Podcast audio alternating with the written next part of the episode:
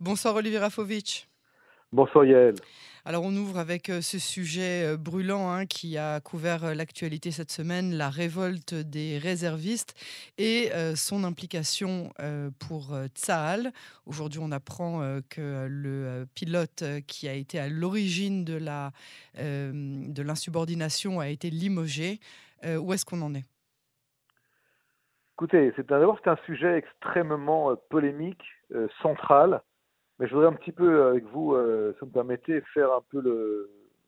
arranger un peu tout ça, dans l'ordre.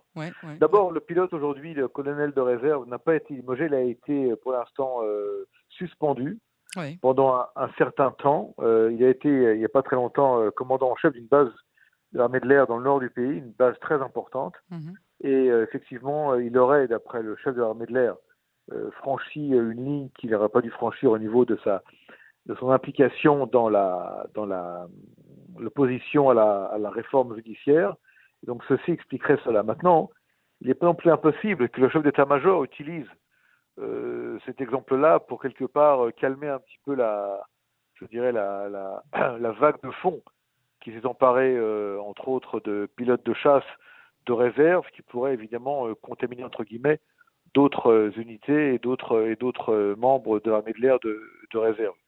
Mais ce qui est clair, c'est qu'il y a euh, une euh, insatisfaction, c'est je suis diplomate quand je le dis, et une volonté en fait d'expression de centaines, peut-être même des milliers de réservistes de différentes unités, l'armée de l'air, mais également des unités spéciales, leur enseignement, pour exprimer euh, leur opposition à la réforme judiciaire.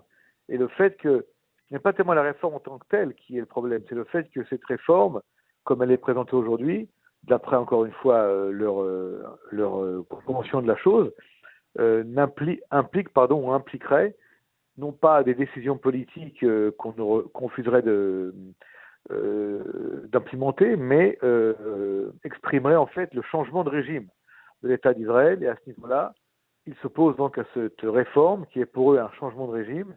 Et donc, ils disent attention, nous tirons la fenêtre d'alarme. Ce n'est pas dire que nous n'irons pas à la guerre, ça veut dire que nous vous disons que nous n'aurons peut-être pas la même intention, la même mobilisation si euh, cette réforme passe. Donc, on est à chaque fois dans des espèces de, je dirais, au ras des pâquerettes, si vous permettez, pour utiliser ce terme en français, ou à la limite de, la limite, sans vraiment euh, franchir encore les l'infranchissable, ou euh, comme on dit, ne pas encore franchi le, le, Rubicon, mais il, il s'y rapproche. Et euh, le chef d'état-major de l'armée israélienne, euh, Alevi, et euh, le ministre de la Défense ont en fait des difficultés pour arrêter cette vague de fond parce que, un, représente le gouvernement, donc il ne peut pas se mettre en porte-à-faux avec son propre gouvernement, c'est Yoav Galant, et l'autre, le nouveau chef d'état-major, est trop nouveau, si vous voulez, pour véritablement jouir d'un prestige euh, que lui, euh, que lui donne le, poste. Il est trop nouveau, donc il n'est pas encore assez connu, il n'a pas encore marqué son, son territoire. Et euh, dans ce cadre-là, il y a une difficulté, je dirais, de, de contrôle et de, de, oui, de, de, contrôle et de gouvernement entre guillemets interne au niveau de l'armée. Et donc, on est dans une crise, une crise grave. Et quel risque ça risque d'avoir, euh, quelles conséquences ça risque d'avoir euh, euh, au niveau opérationnel pour Tzal Alors, c'est évidemment la question qu'on peut se poser, la question qui est posée par pas mal d'analystes, également par les gens qui s'inquiètent, et puis surtout par rapport aux ennemis d'Israël qui regardent. Alors, on va commencer par les ennemis d'Israël. Le Hezbollah, le Hamas, l'Iran, on a certaines, on va dire, analyses qui nous disent ou qui nous font croire que ils sont très contents de la crise interne en Israël et de la crise interne au niveau de l'armée. Oui, on a entendu les euh, propos de Nasrallah qui se frotte les mains et qui dit euh, Israël touche à sa fin. Euh, on n'a même plus besoin de faire quoi que ce soit. Ils, y arrivent tout seuls. Voilà. Donc ça, c'est la première réaction, on va dire, connue d'un ennemi juré d'Israël, Nasrallah, qui est toujours dans son, dans son bunker, caché, hein, puisqu'il a peur d'en sortir. d'un côté, il dit qu'on est en fin de course, mais quand même, il hésite à sortir de son bunker parce que, fin de course ou pas, il n'a quand même pas le courage euh, de ce qu'il pense euh, ou de ce qu'il voudrait dire.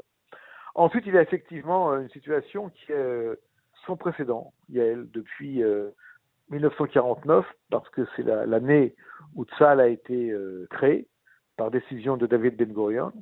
Et depuis 1949, si vous voulez, les soldats, les officiers de Tzal, de réserve évidemment, ont tous répondu présents euh, à l'appel. Il y a eu ici et là, bien sûr, quelques exemples ou quelques éléments qui ont peut-être fait faux bon, mais il n'y a pas eu de mouvement de masse des réservistes pour dire et pour prévenir à l'avance, c'est ça la chose attention, euh, nous n'irons pas à nos entraînements et pour l'instant nous restons euh, là pour le risque de guerre, mais sachez que nous ne sommes pas à 100% dans la poche des commandants et dans la poche du gouvernement israélien. il s'agit notamment, euh, et euh, surtout, hein, de, de réservistes. Il s'agit surtout de réservistes volontaires, hein, pas de, de, réservistes, des réservistes entre guillemets comme vous et moi, c'est-à-dire ceux qui sont chaque année signataires d'un espèce de volontariat. Ils ne sont plus censés faire de réserve. Exact. Oui, mais justement, c'est ça qui est intéressant et les gens ne le savent pas. En Israël, on est obligé de faire l'armée les trois ans, les deux ans on n'est mhm. pas obligé de, servir en tant que réserviste. Réserviste, c'est une, euh, une euh, on est volontaire, on se porte volontaire. En général, on y va avec euh, avec la rage, avec la fougue, avec l'envie, avec la motivation, mais ça reste du volontariat. Et si ce volontariat s'arrête, on ne peut pas obliger les gens à y aller, sauf en temps de guerre. Mais en temps de guerre, si les gens ne sont pas entraînés auparavant, n'ont pas été préparés à, à l'urgence, et à la guerre, eh bien, euh, cette armée ne sera pas euh, aussi opérationnelle comme il le faut. Bien sûr. Donc, on est dans ce, on est, on est dans ce cadre-là. En fait, on est dans ce cadre où il y a pour l'instant des lanternes rouges qui sont allumées, euh, des, des, des, tirs en l'air pour prévenir les gens qui doivent être prévenus. c'est pas. Écoutez. Non, je dis ça parce que la, la, nuit du, du le, le, lendemain du jour où Shlomo Karaï, le, le le, ministre des Communications a souhaité à tous les réservistes en question d'aller au diable et qu'Israël s'en tirerait très bien sans eux. Euh, cette même nuit, euh, une, attaque israélienne qui a été imputée à Israël euh, contre la Syrie, contre des cibles militaires importantes en Syrie, à Khaleb, à l'aéroport international de Khaleb, a été, a été réalisée. Avec ces mêmes réservistes à qui on a souhaité d'aller au diable. Donc c'est aussi pour ça que je pose la question. Finalement, euh, on, ose imaginer qu'en temps de, de, réelle urgence, ces personnes euh, se porteront quand tout de même présentes. Mais oui. veulent faire du bruit aujourd'hui. Oui, mais il y a un mais, parce que à l'heure où nous parlons, euh, l'armée israélienne ne fait pas face, heureusement, à une guerre. Il y a des, opérations, il y a des opérations tous les jours. On le voit à Naplouse, on le voit à Jenin, on le voit dans d'autres régions du, de la, du Moyen-Orient. Si ces actions sont imputées, oui ou non, à Israël, en tout cas, on se doute qu'Israël ne dort pas sur ce laurier, n'attend pas que quelque chose se passe. Mais la question qui se pose aujourd'hui, c'est est-ce que ce mouvement de masse euh, d'hommes et de femmes qui servent dans les, dans les réserves, qui sont quand même la masse critique de ça, c'est-à-dire que les gens ne se rendent pas compte, mais la, force de Tzahal, c'est ses réservistes. C'est le peuple. C'est à 70% euh, les effectifs de l'armée et, et, euh, et parfois encore plus dans certaines unités euh, où, où les réservistes sont vraiment la, colonne vertébrale de, de, l'unité en, place. Et là, pour la première fois, donc, il y a des questions qui sont posées. Parce que la question qui se pose, c'est est-ce que cette réforme ne peut, je, parle, je traduis ce qu'ils me disent, hein, cette réforme ne, peut, ne, pourrait pas amener un changement de régime et même un autoritarisme euh, face à une démocratie qui euh, irait de, moins en moins bien, selon euh, les dires de ces, de ces réservistes? Et le problème, c'est que pour l'instant, comme vous le savez, la réforme n'est pas encore passée. Elle est en train d'être votée. Il y a un blitz de, de, de, votes et de, et de, et de, comment dire, de propositions mhm. qui sont à chaque fois amenées et qui sont votées. Euh, d'abord en, première lecture, ensuite elles le seront en deuxième, troisième lecture, jusqu'à devenir des, des, lois. Pour l'instant, on est dans un processus, mais dans, dans ce processus-là, des milliers et des milliers de réservistes, euh, je dirais presque crient au secours. Pas au secours pour eux, ni pour le pays, mais au secours, attention, euh, sachez que si vous continuez à faire ça, nous, nous ferons ça. Et là, il y, a, il y a comme un, si vous voulez, comme un, une compétition, comme une, un, combat de coq. Un combat de coq, si vous voulez, si vous voulez. Euh, entre, entre euh, les réservistes des unités spéciales, des, de l'armée de l'air, et puis le gouvernement. Et alors, dans ce gouvernement-là, il quand même le dire, une grande majorité des membres de la Knesset, de la coalition du gouvernement, n'ont pas fait l'armée, n'ont pas servi dans le salle. Mhm. entre autres le ministre de la police, par exemple, qui n'a pas fait l'armée et qui critique les, les, les, les, les, comment dire, les réservistes qui se plaignent, et il appelle ces gens-là souvent des, des, des, des, voyous, des anarchistes, des, des, anti, des anti patriotes. Et là, ça éveille aussi des dissensions internes extrêmement importantes au sein de, ce, de, de cette discussion âpre entre un côté et l'autre. On a aussi des journalistes. Le dernier en date, c'est M. Berdugo, Jacob Berdugo, qui était un de la vieille de Galetza, donc la radio militaire, mhm. qui a traité euh, les, les, les, réservistes qui ont appelé donc à ne pas servir euh, durant l'entraînement. Il les a appelés en hébreu la, la mougla, mougla qui veut dire euh, le, le, d'une blessure ou d'une ou d'une ou d'une infection. Mhm. Ce sont des mots extrêmement durs qui ont euh, mis, euh, je dirais, du, du benzine sur, euh, sur le feu de camp. Ça a allumé encore beaucoup d'autres, beaucoup d'autres choses. Mhm. Donc on est dans une situation quand même où il y a des choses qui sont dites, mais des mots qui sont rajoutés qui ajoutent, si vous voulez, encore, Plus, encore plus, voilà, encore plus de, problématiques. Mais encore une fois, aujourd'hui, par exemple, a été arrêté par la police un lieutenant-colonel de réserve des forces spéciales, Sayeret Matkal, euh, qui est connu et qui est en charge des dibouches, c'est-à-dire en charge des préparations euh, de l'entraînement des nouvelles recrues. Euh, il est connu, il est très connu. à quoi ça sert? À quoi ça sert et à quoi ça sert de, de commencer à arrêter des gens qui sont extrêmement importants et surtout des patriotes de premier ordre. Et, et, et, je dis souvent, on n'a pas deux armées, on en a qu'une, on a un seul salle, on a un seul pays, c'est l'État d'Israël. Nous devons être extrêmement prudents, les uns les autres d'ailleurs, hein, responsables politiques et responsables militaires, quant à ça, qui est euh, sacro-saint.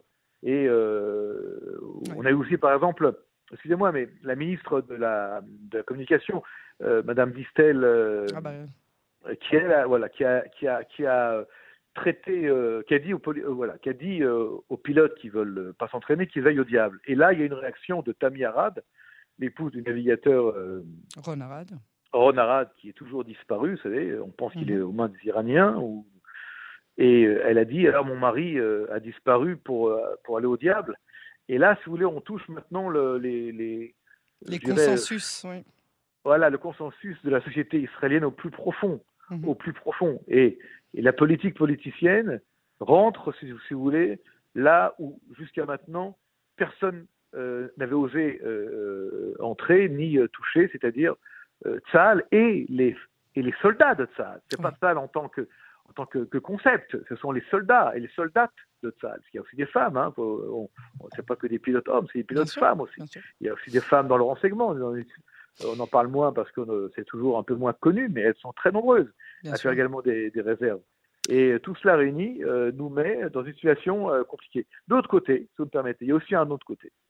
C'est que c'est assez formidable, je trouve, si vous me permettez, Yael, euh, que cette société israélienne en pleine euh, effervescence politique euh, trouve les forces et trouve des forces extraordinaires pour euh, s'exprimer, pour manifester d'un côté, de l'autre, euh, cette vivacité des uns qui ne veulent pas accepter des décisions et les autres qui veulent absolument qu'elles arrivent. Mais je veux dire, on est dans une prise de conscience euh, qui depuis longtemps n'avait pas été euh, remarqué, si vous voulez, en Israël. C'est-à-dire que tout d'un coup, il y a une mobilisation populaire et il y a une prise de conscience de grands dossiers sur euh, dans quelle société nous voulons vivre, dans quel modèle politique nous voulons être, quels seront demain le, type de, de, de, système politique dans je lequel comprends. nous Je comprends que, que, que, vous dites que quelque part, on est en plein dans, dans le, le, le jeu de la démocratie.